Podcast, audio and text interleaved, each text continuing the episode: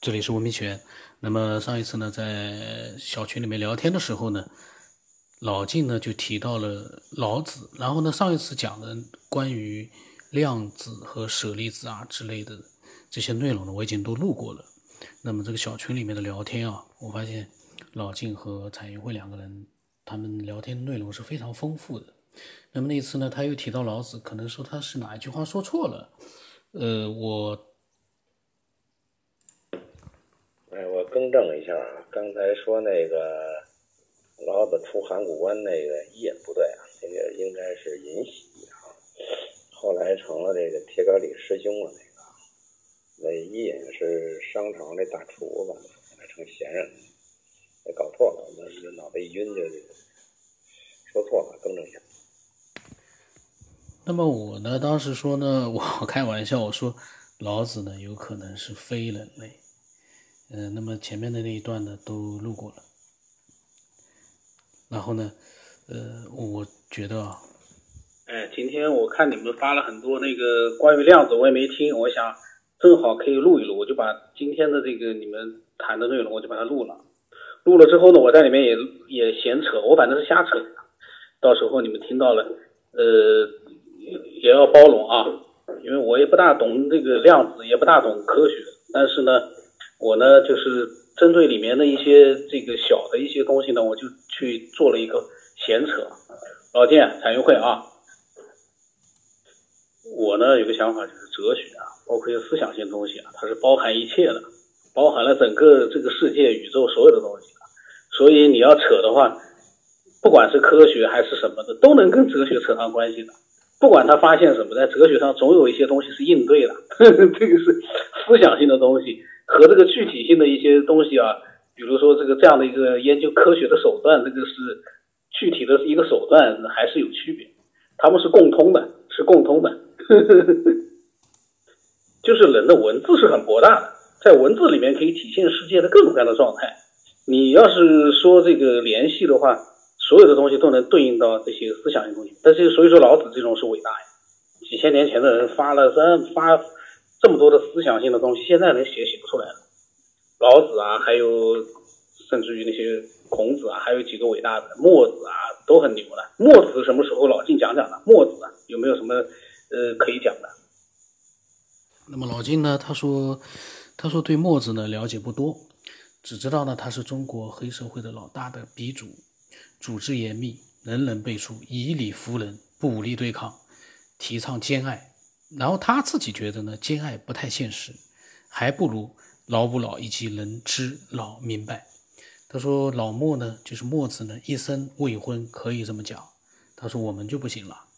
那么他又讲到了一些语言上的一些，呃，发了一些分享，我们来听听吧。老金的分享应该是也很精彩的，是呃前几天的一个分享。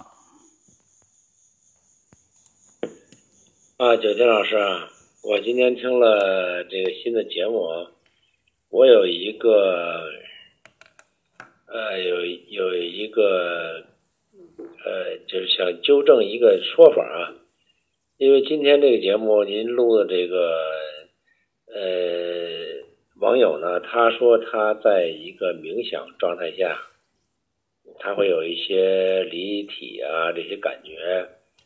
啊，然后还有一些梦境的感觉，这个呢，我想纠正一个概念啊，因为这概念是我比较清楚一个概念。我们练气功呢是需要有一个师傅的，那这个师傅呢是他知道应该让你怎么练，你会练到什么程度，这他很清楚啊。呃，如果没有这个师傅的话呢，你会只是体会一种自我的感觉，这种感觉呢，可能会是一种美好的，也可能是一种不美好的。那么一旦是达到一个不美好的话，你可能会恐因为恐惧会拒绝，会不练的。这个呢不一定啊。呃，那么对于一个初学者，或者说他没有经过修炼的一个人的话，他如果一旦一下进入到一个不美妙的环境的话，他可能会吓死他，知道吧？他他他不会去体会这么一种东西。那么说冥想这个事啊，这个词的概念来，并不是来自于气功，呃，也不来自于修行，它来自于心理学的一个概念，就是冥想，或者说是一个心理学疗愈的一个名名词啊，叫冥想。呃，这个冥想，我要说明一个问题，就是，呃，它不是一个修炼的词语。也就是说，我真正修炼的时候，不是去通过冥想去修炼的，啊，不管是道家还是佛家，啊，他去修炼的状态是一个寂静，他去达到一个静的状态，而不是达到一个想象的状态啊，呃，所以说冥想这个词儿不是佛道两家的东西，而是心理学的东西。呃，但是我们现在社会里边的心理学课程里边，包括流行的东西，都是讲了很多冥想的东西啊。呃，我觉得这个冥想是要区分一个概念啊。我心理学的里边的冥想的意思是说，我去想象一种状态啊，去呃闭眼放松，然后呢去。跟着我的思潮走，这个思潮走了以后，他得到的一个影像结果是什么？呃，可能是梦，可能是你的幻想，可能是你的呃一一些这个造作的东西。这个东西呢并不真实，但是呢，它需要你跟着它走，走到一定程度的时候，它是不是真的？这不知道，你知道吧？所以我一直不同意“冥想”这个词汇啊，这个词汇有点往来造作的感觉啊。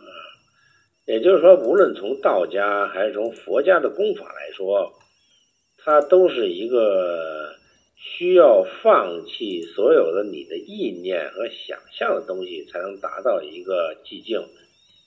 如果说我就只跟着我的意念去走的话，我可能是一种梦境或者是一种臆想。啊，呃，所以我认为，如果你不理解一个，呃，这个这个 所谓的这个叫叫叫叫叫妄想也好啊，叫什么也好，他会误入歧途，误入歧途。这冥想这个词儿呢，呃，我认为冥意思就是说他在。知与不知之间，冥冥当中就是你的下意识的一个反馈，叫冥。呃，冥想就是说你跟着你的下意识的反馈去去，呃，这个意念去跟着走，这个东西呢并不真实啊，呃，这是一个被动的冥想的概念，那么？还有一种明显的概念呢，就是像《回家之礼》说的那种。就是我主动的去想象一个概念，我去把我置自身置置身于一个我所规定的想象的一种概念当中，然后呢，我去呃感觉我的感受，就是我把我放在一个里边去感受我那个假设的里边，也就是说，冥想呢是一种主观意识啊。呃，它是我，我不是一个放松态，而是我把我自己拿一个主观意态去规定了，然后去想象我的规定当中去有什么收获。呃，我认为这个叫冥想，啊，也不是说佛家、道家所正规的一些方法练功方法讲的一种放松入静的状态，不是这种状态，这个呃是心理学的一种诱导啊。诱导，我觉得这个不可取，不可取。因为什么呢？呃，就是你，你如果处于一种冥想状态的话，一定是你有一个主观意识的主导，去引导了你的下意识，啊，就是你一念导向，然后呢，去引导你的下意识产生一种反应。那么这个过程当中，并不是你的主。观下意识，或者说你的真实的自我去反馈，而是你的一个概念导致了一个你的下意识的反馈，那么这个东西都一定是假的，不是真实的，啊，它一定是个假的，就是，呃，它是一个想象当中的东西，或者说你用了很大的意念去导致了一个想象，这不是真的自我的表现啊。所以我为什么一再不强调一个，呃，冥想，就是这个作用。但是现在的这个冥想概念呢，被很多人传疯了啊。呃，可能也就是说，冥想的概念对一般人来说就是胡思乱想或者什么都不想，他也说不清楚冥想是什么意思。就是就是我坐在那儿不想了，就叫冥想，这个也不好说啊，因为呃，这概念不是每个人都清楚啊。冥想的意思就是说，我不想去想的时候，我去导演一个想，叫冥想。那么从佛家和道家的理论来说呢，这个事情是不存在的，啊，也就是说，我们去练功的时候去做一种呃静坐，或者或者说是一种这个呃放松。它是不需要你的意识流去作用的，也就是说，你的意识、你的梦想、你的所有的概念，也就是说，你需要做功的时候呢，应该是把你的杂念和意念排空。呃，你通过鼻吸也好，念息也好，呃，入境也好，所有的这些手段都是让你去消灭一个念头的产生。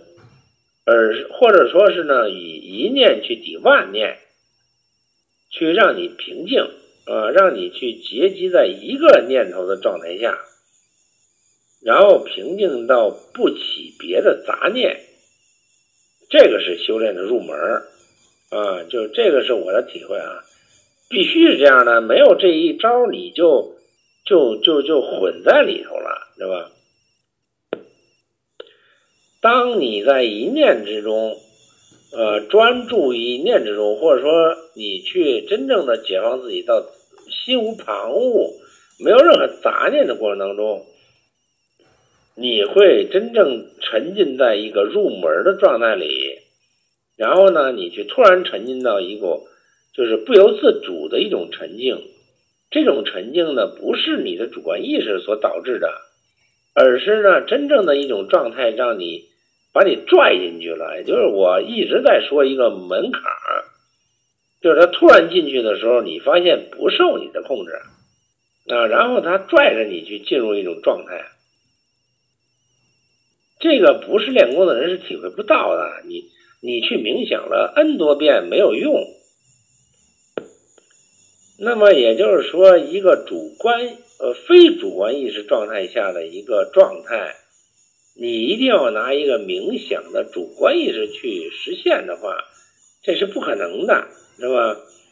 真正练功的状态是你必须放弃所有的念头，你必须去摒弃所有的概念，达到一种沉静的时候，那时候不是你在敲门，而是人家打开门在拥抱你。这个感觉，你如果没练过，你根本体会不到。所以我觉得这个分享者呢，他的一些体会说，呃，冥想了以后，他会感觉到一种挣扎，或者一种出体的一种呃困苦。我认为这都是一种梦境，也就是说他在做梦，他根本不是一种清醒意识下的一种体会，而是一种梦境的体会。也就是说，他的主观意识很强烈的时候，他诱导了他自己的身体的概念，他以为他出体了，以为他呃到一种境界了，以为什么？他都是因为他的思维逻辑太强烈了啊！也就是说，他在入境冥想的时候，他太有导向性的时候，这反而是一种误区，反而是一种误区啊！他不是真的出体，他也不是真的灵魂出窍，而是他做的一种梦，他假装自己梦梦幻中出窍了，啊，这是他在混在里头的，呃，这是一种呃很正常的现象啊，就是我们也有过有过这种状态，但是师傅说这是完全不可以的，也就是说，你真正的灵魂出体和那种轻盈的感觉是自然来的，也就是你到那个境界，他会找你来的。而不是你在一天到晚的追求一种状态的时候，它会出现的。你越追求，它越不出现；你越不追求，它越出现。这个是一个反着的东西啊！我练功的体会就是，你达到一种寂静的状态下，你什么都不求的时候，他才来找你啊！你越求的时候，他越不来找你。这这是很明白的一个事儿。我们好多人练功，呃，打坐修行，以为我们的主观意识会起作用，啊，这个恰恰是个悖论。也就是说，你必须把你的主观意识去掉以后，它才会出来做主作用，啊。说你修炼修炼什么？修炼到你的主观意识不起的时候。它才会作用你，它才会出来作用你，呃，你才能找到他是谁。这是一个特别不好理解的概念啊，就是我们所说的冥想概念，所有东西你必须摒弃掉以后，它才会有一种感觉出现。一旦你体会到这种感觉，你会发现，所有的你的主观意识和概念都没有用，都没意义，啊，然后那些东西都是一种小儿科，他会出来指导你，他会出来去引导你，那个东西才是你追求的方向。但是你一旦以主观意识的概念去追求，它就会消失，你非常难捕捉的。所以这个，呃，修炼的东西不是那么容易的，啊，它不受你的主观意识控制，你越主观意识，你越控制不了它，啊，这是我的一种体会啊。那么我们总认为冥想是一种我施加的，呃，下意识或潜意识或主观意识的能力，让这种东西出现。那我告诉你，那叫妄言啊！你你永远不可能让一个非主观意识存在的东西靠你的主观意识去调动，这是不可能的。你除非是练功的境界达到一种完全寂静，一念不起，它自己就会显现啊，就是这样的。所以我为什么一再强调不要去冥想啊？因为你没有这个功力和能力去冥想的时候，你会想歪了的，知道吧？冥想是在一定程度上你的加持可以去做，但是你没有一定的能力，你去冥想那就是妄想，知道吧？那就是妄想，就是在作怪。就在在你的身体里头，在你的脑子里去作怪啊！所以这个东西是不可取的。我们练功一再去杜绝冥想，你就是放松入境，去让他出来做主，而不是你去主观意识去作用他，因为他比你牛。你不要去主观意识去让他去丧失了他的牛，你不牛，所以才修炼，就这么个事儿。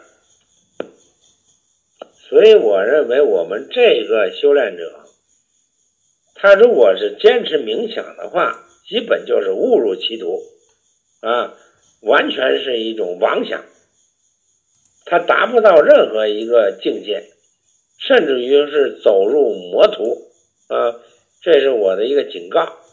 这个修炼者如果不能放弃一种自以为是的冥想的话，他会受到非常大的伤害，因为他没有任何一个上师去辅佐他，去导引他，他会碰见很多的魔镜而不能自拔，啊。这是我练功的体会。你一旦碰到魔镜，你不能自拔的时候，你心生恐惧，你就会导致一个魔镜，你会掉在里头出不来。当你听到一种怪叫，当你看到一种魔镜，看你看到一种是吧？你理解不了的东西的时候，你会吓得觉得这个事情完全是呃呃枉然的东西，完全这个世界不是你想象的那种结果啊。你说你冥想一种境界，那个境界是你造诣出来的假象，不是真实的。一旦你碰到这种魔镜的时候，你发现你所造作的任何东西都是妄想，啊，都是你不能接受的东西。但是我告诉你，它真实存在，啊，真实存在。你受得了吗？你受不了的时候，你就会。往反了走，适得其反啊！你没有任何心理准备。换句话说，魔镜是佛境的入门你没经过魔镜，你想直接达到佛境，你美的一塌糊涂就进入西方极乐世界了。呃，扯淡，知道吗？你必须经历所有的魔镜啊！九九八十一难不在于你的取经，而在于你心里的体验。啊，你去体验了所有的东西以后，穿越了以后，你才能得到一种清净，这个才叫取经，啊，是心理历程，而不是一个神话故事。我都体验过，我为什么中道放弃了？就是我没有穿越过去，这很可惜。但是所有的穿越的人，没有那么容易，啊。没有那么简单，说我们坐那儿想一下就可以，连自己的情感都穿越不了的人，还想穿越佛境，还想成仙得道，那简直是胡说八道，知道吧？老静今天很不爽，也很不痛快的原因，是因为我发现我们现在的一些人啊。就是他把这个修炼看得太简单了，啊，呃，或者说我们求神拜佛就可以达到一种境界，或者说我们坐那儿一打坐冥想就可以达到一种境界，这个你太简单了，太容易了，不是说我们一盘腿儿就成仙的，啊，你盘八辈子腿儿你都成不了仙。可能还成，知道吧？哎，但是呢，它不是我们，而是我们真正的心理状态。我觉得我们好多的这个探索者，或者工友啊，或者说是网友，呃，都是在一个梦想当中啊，就是说他去。了解了一些东西以后，他在幻化一种自我的感觉，啊，这个很要命。然后他听了一些东西以后呢，就去模仿，就去冥想，啊，呃，这个行不行呢？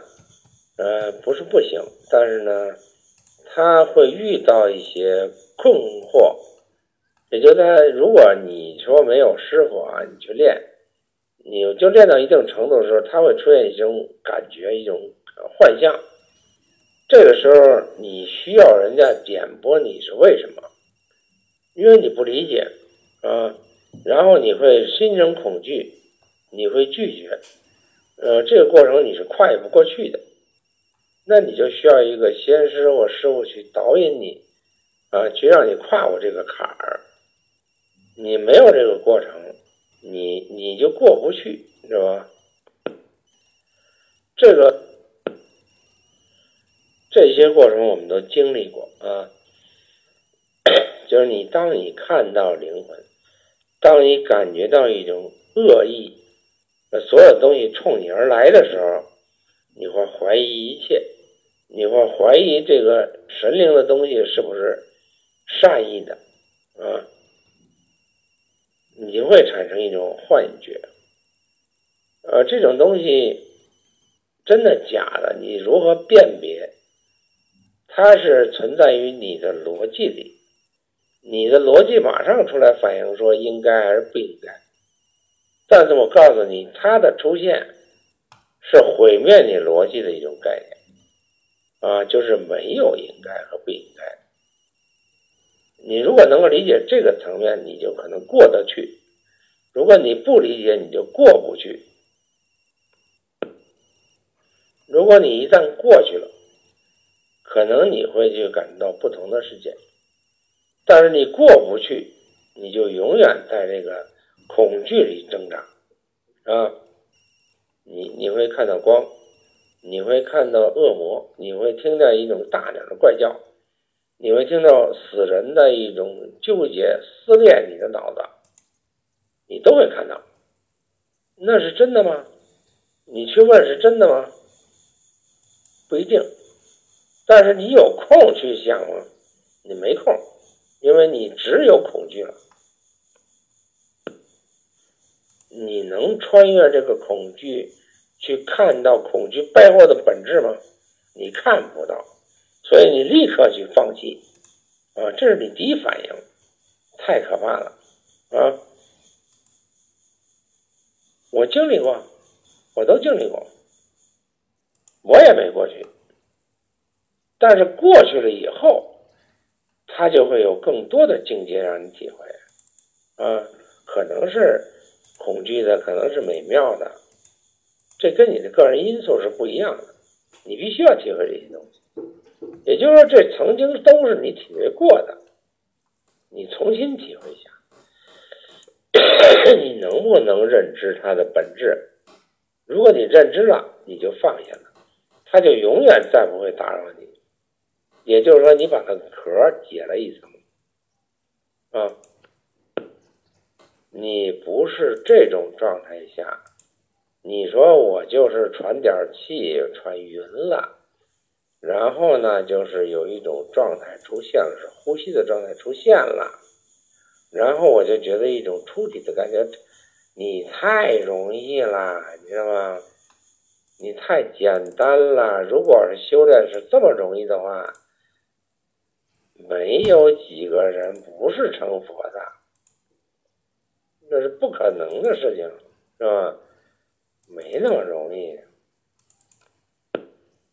所以，对于这种的分享者，我认为呢，一没有自己的体会和感受，二没有一个逻辑思维的概念，三没有一个呃，就是综合评判的能力。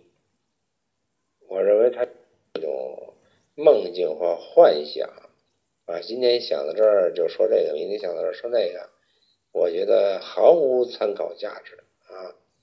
也就是说，他需要去体会一些东西以后，去找到一种自我感觉，才能够说出一个真正的自我体验。他现在体验的东西完全不是自我体会啊，完全是一种梦境。所以我认为没有任何参考价值。呃，昨天，那么老金呢？我跟他讲，我因为当时我没听啊，我说你这这段语音在讲什么呢？他跟我说他在发牢骚，我说发吧，牢骚录出来也会有人想听的。那么老金呢，他觉得那个语音呢，就是关于冥想的那个爱好者啊，分享冥想的。我呢，其实也觉得他这个里面的内容呢，有很多呢，就是呃，并不是像他就是像老金说的，没有什么太多的一个嗯参考的一个价值，从冥想这个角度来说。但是呢，嗯。这个黄金永远是埋在这个泥土里面的、岩石里面的、矿里面的。就是说，你嗯没有办法去让一个这个分享的节目，每一个人说的每一句话都是那样的一个层次很高、级别很高，然后呢也很经典。嗯，这个呢很难，因为如果你不能就是呃。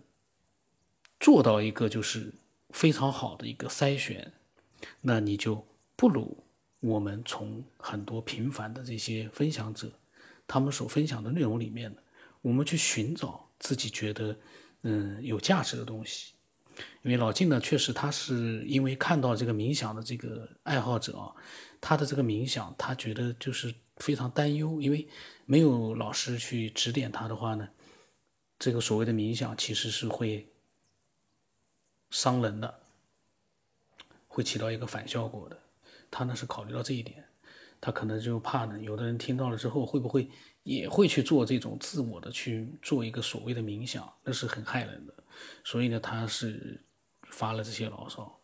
但是呢，我在想啊，我们的听众都是比较有智慧的，因为我在发现，我们听我们这样的一个节目，能够理性的去呃去听的话呢，他都是一个很有智慧的人。那么他们不会随随便便的就听了这个分享的说冥想。他也去冥想，按照里面的真的 按照他所说的去冥想，那个我想不太可能。就像我不懂科学的这样一个人，我也觉得这个就是一个，这个我不太会去，我不会去做的。他所说的那些冥想的原理，我也觉得我持反对态度的。但是呢，听听玩玩吧。呃，像这样的就是说没有就是说太大的参考价值的，我们可以把它当成是娱乐。每个爱好者他们分享过来之后呢。大家都挺开心的，也挺好。里面也会，毕竟这个它也起到了一个抛砖引玉的作用啊。没有这个冥想的话，老金也发不了这么多的想法出来啊。这个这个倒也有的时候想想也是，我有时候说抛砖引玉，就我的一些闲扯啊，是没什么太大的意义，看上去，但是呢，引发了很多经典的呃分享，那起到作用了。所以呢，这个老金那天呢，可能他是觉得。这个会影响很多人，我在想啊，呃，老金这么一讲，很多人就明白了，冥想原来是这样子的，那要稍微慎重一点了，最好是要找一个，呃，真的要去做，要找一个人去指点了。那么今天就到这里吧。然后呢，嗯，后来呢，这个他说冥想害人，那么我说我觉得挺可怕的。我说有没有可能神识回不到肉体？因为最近我刚刚看完《择天记》。我对这个神识，我也觉得这个两个词，我觉得很有意思。然后老静说呢不会，后来这是第二天的事情了。他在第二天给我又发了很多关于神识，可能啊我没听，我们下期再录吧，应该是可能是很精彩的。那么今天就到这里，我的微信号码呢是 b r o s 八不当成八，欢迎所有的人啊，有兴趣的，只要是分享的是真实的想法和经历，都是最有价值的。所以呢，尽情的分享。让它被更多人知道吧。那么今天就到这里。